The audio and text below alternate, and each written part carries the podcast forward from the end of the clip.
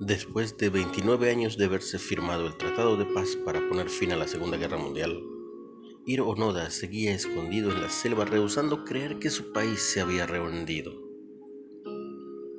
Los líderes militares japoneses lo habían enviado a una isla remota en Filipinas, Lubac, para espiar a los aliados. En 1974, el comandante de Honora viajó a la isla para buscarlo y convencerlo de que la guerra había terminado. Durante casi tres décadas, Onoda vivió una vida triste y aislada, porque rehusaba creer que el conflicto había terminado.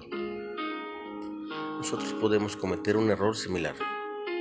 Pablo proclama la asombrosa verdad de que todos los que hemos sido bautizados en Cristo Jesús hemos sido bautizados en su muerte. Velo en Romanos 6. En la cruz, de una manera eficaz y misteriosa, Jesús acabó con las mentiras de Satanás el terror de la muerte y el lazo tenaz del pecado. Aunque estamos muertos al pecado y vivos para Dios, a veces vivimos como si el mal siguiera teniendo el poder. Cedemos a la tentación, sucumbimos a la seducción del pecado. Prestamos oídos a las mentiras y no confiamos en Jesús. Pero no tenemos que ceder, no tenemos que vivir en un falso relato.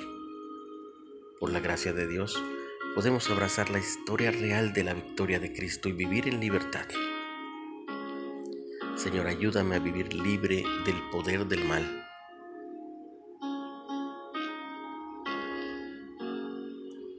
¿Estás tentado a creer que el pecado y la muerte te siguen teniendo con poder en tu vida? ¿Dónde puedes ver hoy la victoria de Cristo? Solo mira alrededor. Cristo venció. Y lo hizo en tu vida.